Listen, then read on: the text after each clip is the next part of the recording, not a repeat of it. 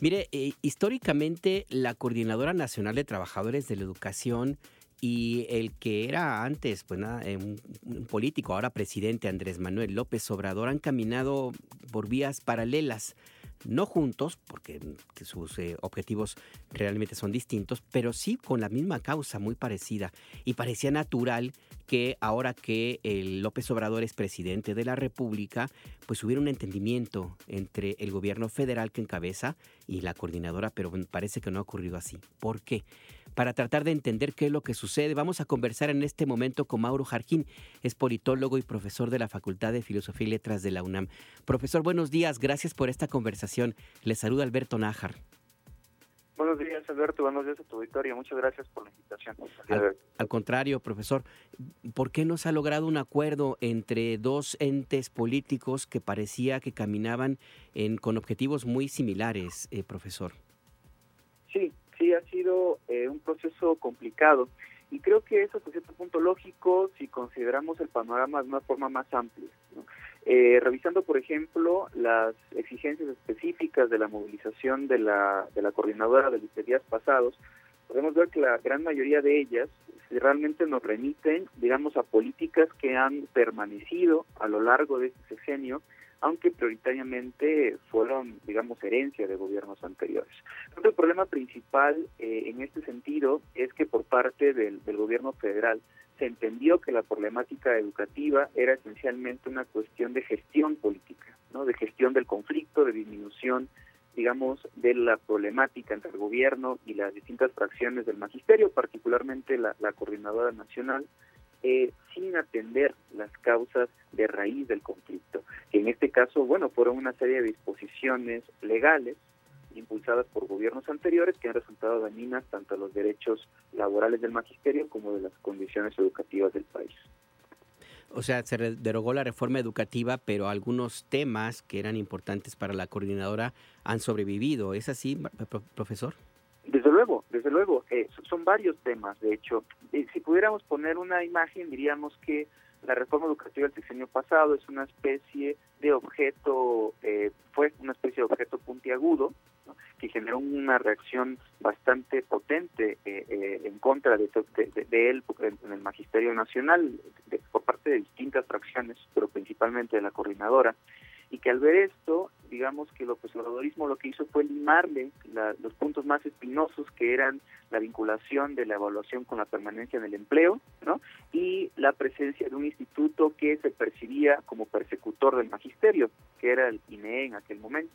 Sin embargo, eh, digamos, toda la demás estructura se quedó. Se quedó un esquema de carrera docente que individualiza el proceso eh, magisterial, se quedó un régimen de excepción laboral del magisterio, se quedaron una serie de disposiciones que, digamos, incorporan eh, ideas del sector privado en la educación pública y, todo eso se aseguró por parte del presidente que se iba a trabajar en mesas de diálogo eh, con la coordinadora. Han sido hasta el momento alrededor de 18 mesas de diálogo, las cuales, bueno, han resultado muy útiles, digamos, para la foto, ¿no? Y para que el gobierno federal diga es que se está escuchando al magisterio, pero no han logrado eh, resolver problemáticas eh, bastante puntuales y, claras.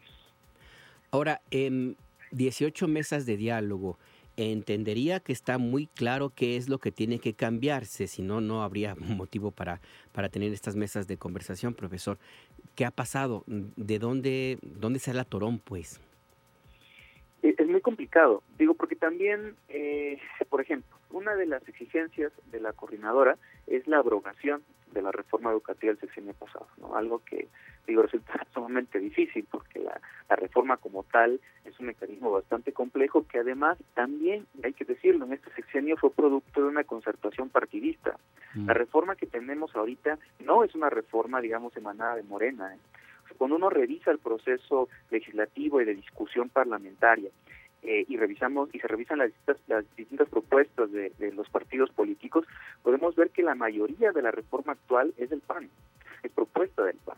Entonces estamos hablando de una reforma a la reforma del decenio pasado que mantuvo este esquema de concertación partidista y que por lo tanto representa un acuerdo, es un punto de acuerdo que no se hizo tan evidente mediáticamente hablando y que es sumamente difícil desactivar. Lo que han planteado eh, los y las maestras de la coordinadora es, digamos, abrogar la reforma, pero han sido bastante puntuales respecto a cambiar el estatus laboral del magisterio, ¿no? Y reconocer al magisterio como parte digamos, no de una, eh, que el magisterio no esté en un, en un contexto de excepción laboral normado por el artículo tercero constitucional, sino se regrese al estatus previo a la reforma educativa de Enrique Peña Nieto.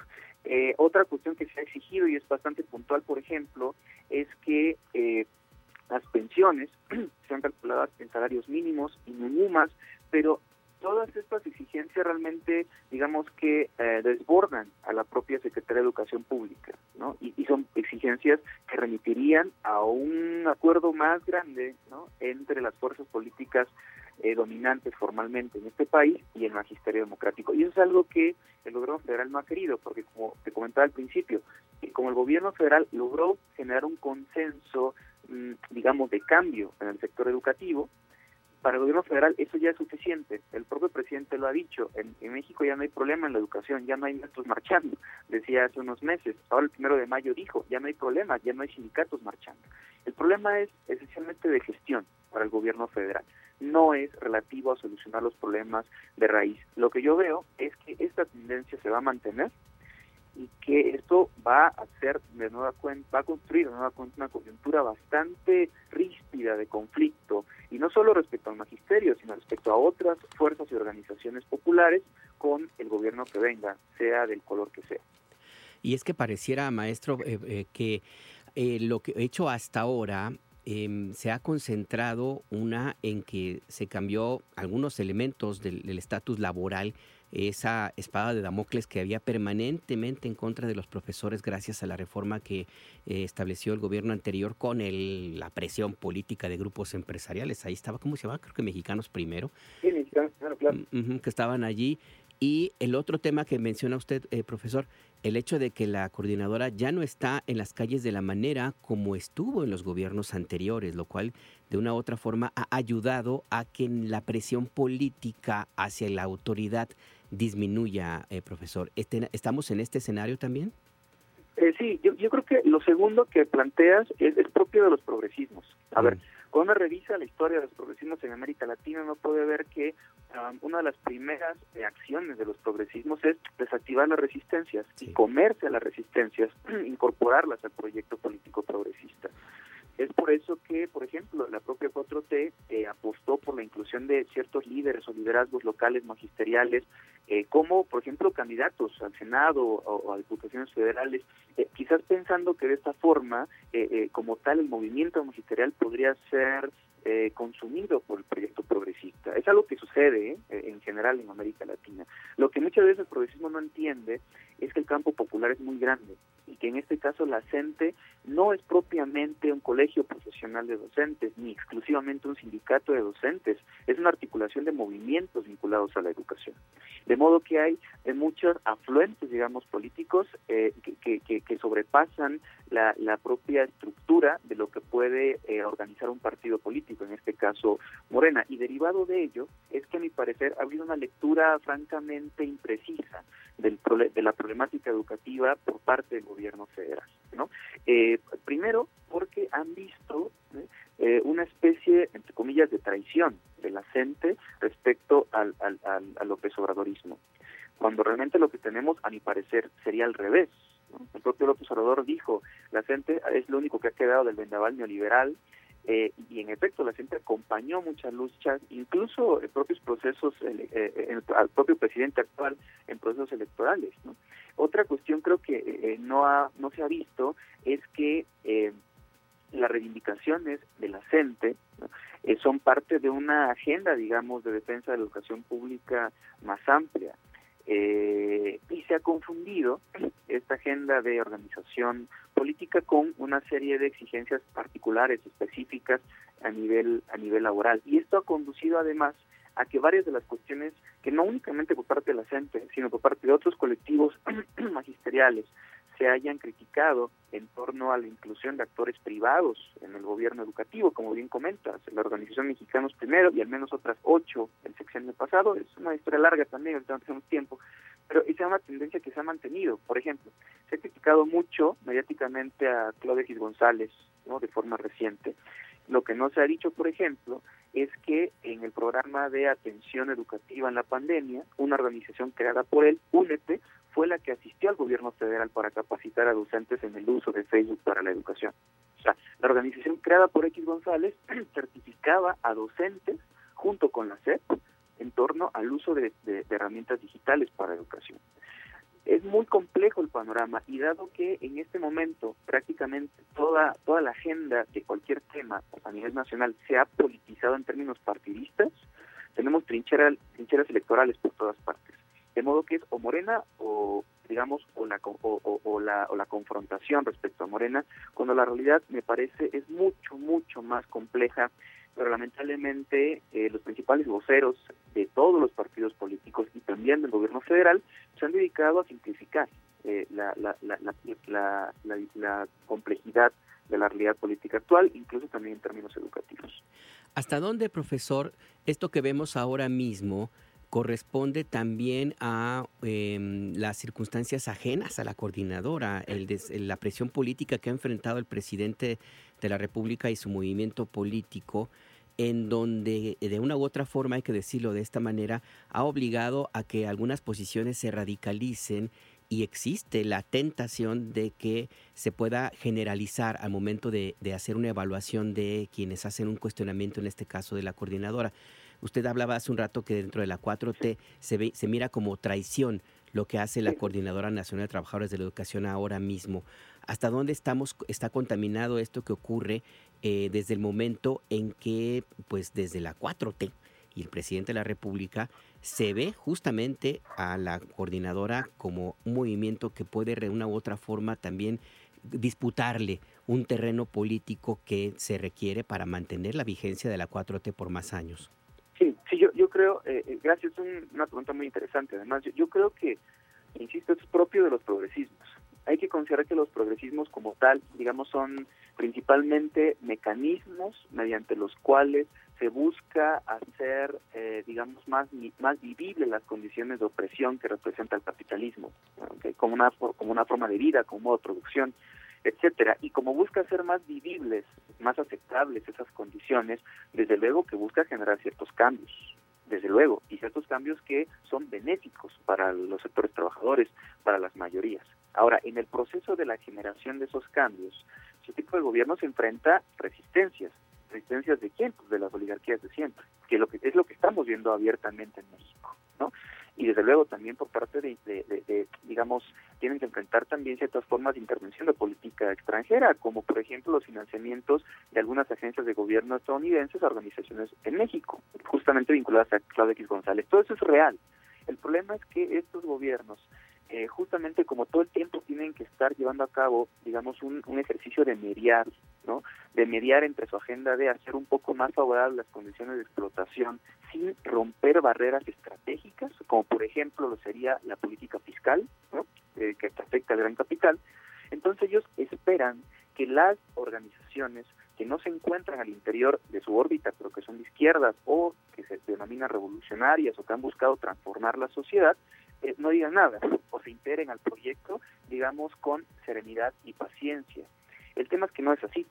De modo que, eh, como en este caso, ni ciertos grupos feministas, ni ciertos grupos en defensa, en caso mexicano, ¿eh? en defensa de, de los bienes comunes y del territorio, ni la, la coordinadora, han optado por serenarse e incluirse al proyecto eh, oradorista, sino han optado por mantener una lucha, digamos, de la manera más autónoma posible, esto representa, desde luego, un problema para el progresismo, porque entonces esos grupos, justamente como planteabas, les disputan en claves, partirlas, mencionarlo así, de reproducción política que a Morena, le, que en general lo que es obradorismo, le interesarían mucho. El tema es que creo que en lugar de generar un diálogo con esas izquierdas o con esas fuerzas progresistas o como le queramos decir, que puede resultar fructífero bajo el entendido de que no hay que marchar juntos necesariamente, pero sí podemos hacer acciones que beneficien a las grandes mayorías eh, de manera conjunta. Y como no han seguido eso, lo a lo que han dedicado, se han dedicado algunos sectores básicamente es a desprestigiar a estos a estos grupos.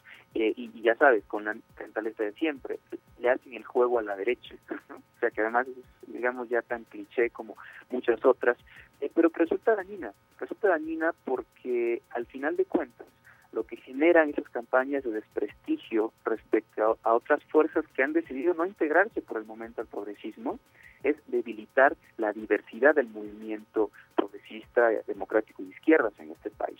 Porque recordemos algo, Morena también no, no, no es eterno, o sea, no va a ser eterno y, y será siempre muy importante que existan enclaves de autonomía organizativa en la sociedad que puedan simplemente defender la democracia cuando la reacción, porque va a llegar, porque es histórico, porque es algo real, pueda organizarse y pueda, digamos, volver a dirigir este país. Lo que no está bien, insisto, Morena, y no solo eh, en educación, que también está pasando en otros ámbitos, es que en su afán por comerse, insisto, el campo popular, está debilitando la democracia en este país. Finalmente, en estos dos minutos que nos quedan de, tiempo, eh, profesor, ¿qué sigue?